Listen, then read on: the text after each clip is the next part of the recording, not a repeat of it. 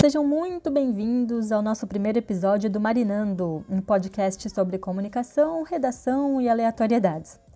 Para quem não me conhece, meu nome é Marina, eu sou copywriter e trabalho com redação já faz alguns anos. Estou me graduando em letras pela Universidade de São Paulo, para quem curte essas coisas aí, e o diploma está mais perto do que longe, tá? Mas vamos direto ao ponto. Antes de falar sobre comunicação, eu quero dar uma palavrinha com vocês sobre conteúdo. Mas não sobre aquelas coisas que você digita no Google, tipo marketing de conteúdo, e vai surgir um milhão de coisas gratuitamente. Inclusive, para isso, se inscreve lá no site do Copyblogger ou do Rock Content que vocês vão ficar recebendo e-mail com artigos por uns dois anos. É da hora. Mas o principal ponto é que 90% das pessoas que falam sobre conteúdo ou marketing de conteúdo não têm a menor ideia do que essas duas coisas significam. A menor ideia. As pessoas acreditam que conteúdo é você fazer um e-book e entregar ele de graça, bem naquele esquema: digite o seu e-mail aqui e ganhe um e-book de graça. O problema é que existe uma coisa que é a lei do contraste. Quem pretende se comunicar de maneira diferente, quem pretende se beneficiar da atenção orgânica, tem que entender que, naturalmente, a opinião de contraste, aquela que se diferencia das outras, é a que chama mais atenção. Então, quando as pessoas falam para você criar um e-book e fazer aquele esquema de colocar seu e-mail naquela caixinha para ganhar um e-book, é exatamente isso que todo mundo vai fazer. Todo mundo vai fazer, principalmente se você está entregando ele de graça. Quando as pessoas falam sobre conteúdo, elas tendem a criar uma fábrica, uma linha de produção, que começa mais ou menos assim. Ah, você vai precisar ter primeiro um redator. Se você não tem um redator, você mesmo vai escrever o artigo. Daí você vai escrever o conteúdo. Daí você vai criar um e-book. E daí você vai ter uma isca digital. E aí você vai colocar um pop-up para aparecer quando as pessoas estiverem no seu site.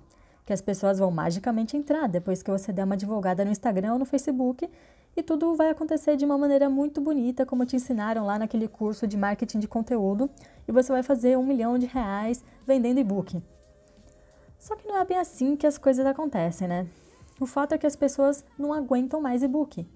E-book não tem nem mais sentido, ficar lendo muito tempo no computador dói, ficar lendo muito tempo no celular dói, e a galera tá ficando cega, sabe? Tá todo mundo de saco cheio de ver sempre as mesmas coisas, as mesmas diquinhas genéricas. Aí acontece isso aí e as pessoas ficam falando que o marketing digital está saturado, que o copywriting está saturado. Toda semana chegam e falam que uma profissão está saturada mas o que está saturado é de gente fazendo exatamente a mesma coisa. Existem algumas formas de você gerar conteúdo. Existem áreas, nichos e zonas no mercado. O primeiro ponto importante é o seguinte: qualquer empresa, qualquer negócio, qualquer empreendedor, qualquer profissional que tenha o um mínimo de presença digital vai se beneficiar de conteúdo, de qualquer maneira. E ponto final. A grande diferença é que o mercado vende que todos eles vão se beneficiar da mesma forma, quando na verdade, dependendo do seu ramo de atuação ou modelo de negócio, você vai ter aí duas empresas que vão aplicar políticas de conteúdo totalmente diferentes, tipo Facebook e Google. Quando você vai fazer um anúncio para Facebook, a linguagem é totalmente diferente de quando você faz um anúncio para Google. E se elas usassem a mesma política de conteúdo, uma iria obter sucesso e a outra não. Vou dar um exemplo. Se você trabalha com uma empresa ou tem uma linha de comunicação, ou se você desenvolve alguma solução, se tem algum infoproduto que está diretamente ligado às áreas como entretenimento, economia, política ou até afiliados, é interessante para você trabalhar com o que existe de grande e maior no mercado da atenção. E o que, que é esse mercado da atenção? Sabe quando você está entediado? Tipo agora na quarentena, que acontece bastante, que o povo está lá, sentado no sofá, só rolando o feed? Esse é o mercado da atenção. Tem um cara que a maioria aí já deve conhecer, ou não, não sei. Foi o primeiro marqueteiro a ficar famoso real. Chamam ele de Gary Vee. Eu curto ele pra caramba. O primeiro livro que eu li do cara foi o Nocaute, que por mais que já tenha um tempinho aí, continua absurdamente atual. O cara é bom. Ele também tem um podcast, procura lá Gary Vee nas plataformas que você gosta, que você vai achar. Um dia nesse podcast ele falou que ele era um attention trader. Ele fala assim: as pessoas estão constantemente entediadas e a minha função é saber como fazer elas encontrarem o que elas querem, ou seja, matar o tédio da maneira que elas precisem procurar menos, executar menos cliques. E isso é interessante porque, se você quer fazer aí um e-book, eu vou ser bem sincera com você, é um negócio muito difícil de chamar atenção. Se você não tiver sua identidade muito bem trabalhada, se as pessoas não simpatizarem com a pessoa que você é, simplesmente não vai rolar. Eu tô rodeada de uma galera querendo fazer e-book para atrair lista, ou vender baratinho no esquema Penny Product, mas que é uma coisa diferente. Só deixando claro que essa é a minha opinião. Existem casos que dá certo? É claro, mas existe um motivo para não ser muito fã dessa estratégia de colocar um e-book de graça para atrair lista, e eu vou te falar o porquê. A ideia principal é que você precisa entender primeiro o seu negócio, para saber qual é a política de conteúdo que você deve usar. Pensa sempre da seguinte forma: o seu negócio é acessado pelo cliente só quando ele precisa disso? Por exemplo, se você está precisando de um bolo de aniversário, você sabe que há algumas alternativas. A primeira coisa que você deve pensar é, sei lá, naquela sua tia que faz um bolo caseiro, show, maravilhoso. Ou se você não tem uma tia do bolo ou alguém que faça um bolo que você conhece, você vai perguntar para alguém, alguma indicação de algum lugar que faça bolo gostoso, ou você vai naquela franquia de bolo famosa, ou você pesquisa no Google. Se você pretende investir no modelo de marketing de conteúdo para o seu negócio baseado em tráfego, a coisa é mais ou menos a mesma.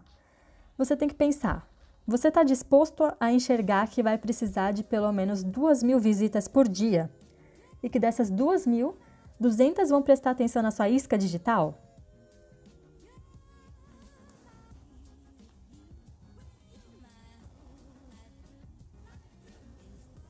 Dessas 200, talvez 20 se interessem na sua proposta, ao ponto de deixar o e-mail e começar a fazer parte da sua lista. Então, de 2 mil sobraram 20. E aí começa um novo funil. Dessas 20, 6 vão chegar até o final de qualquer proposta que você faça de compra. Dessas 6, apenas uma ou duas vão comprar alguma coisa.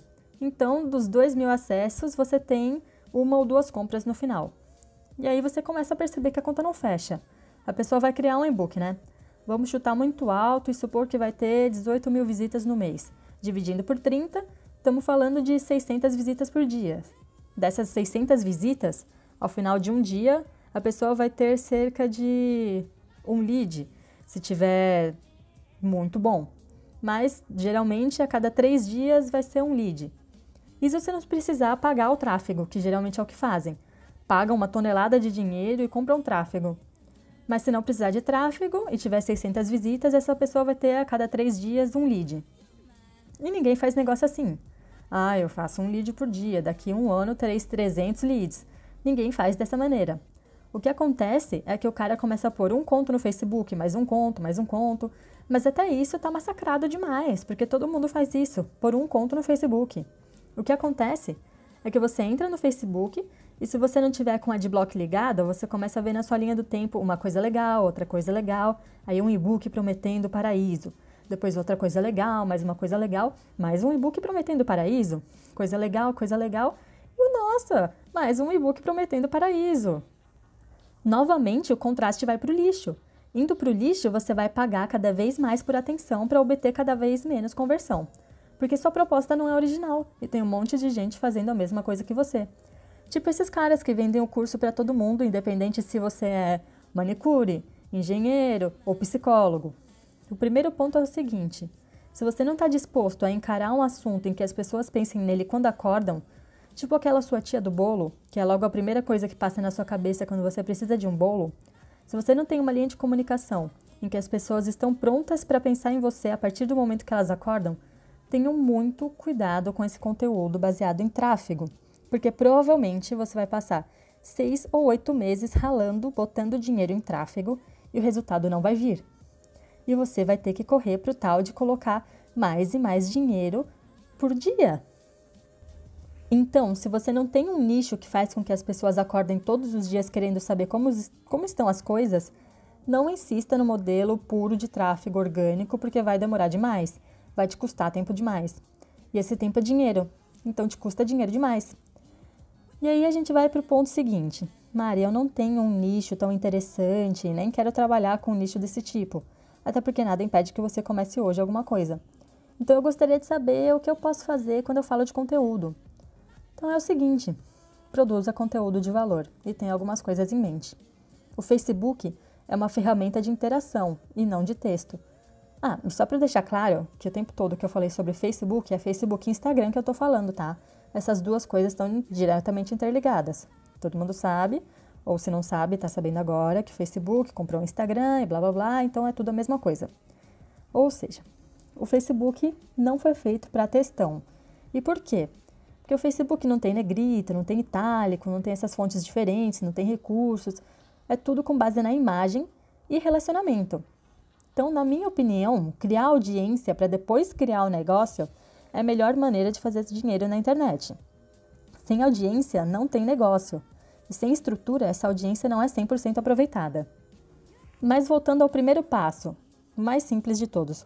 Por que, que no marketing de conteúdo 90% não dá certo?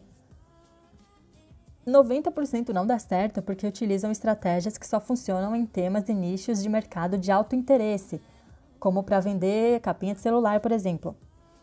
Se o seu tipo de negócio não é desse tipo de nicho, não vai dar certo assim. Então a primeira coisa que você precisa entender é a seguinte: onde eu estou inserido? Se eu estou inserido num tema em que as coisas estão naturalmente inclinadas a me visitarem ou visitarem meu site todos os dias, você não precisa investir horrores em tráfego.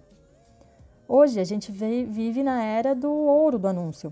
Quando o Ryan Holiday criou aquele livro Acredite Estou Mentindo, aquilo não era nada perto do que a gente tem hoje. Hoje 99% das pessoas está no celular e a pessoa está o dia inteiro lá.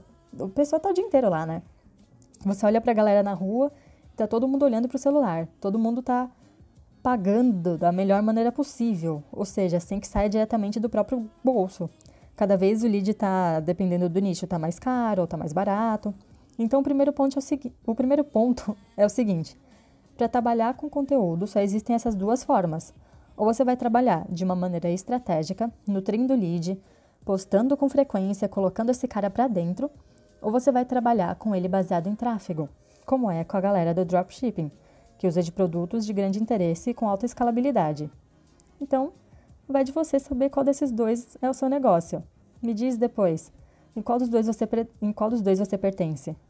Espero que isso tenha te dado alguma luz, te dê algum norte, para você não ficar tão perdido em que tipo de conteúdo produzir, ou se investir ou não em tráfego, se investir bastante em tráfego, em tráfego ou não.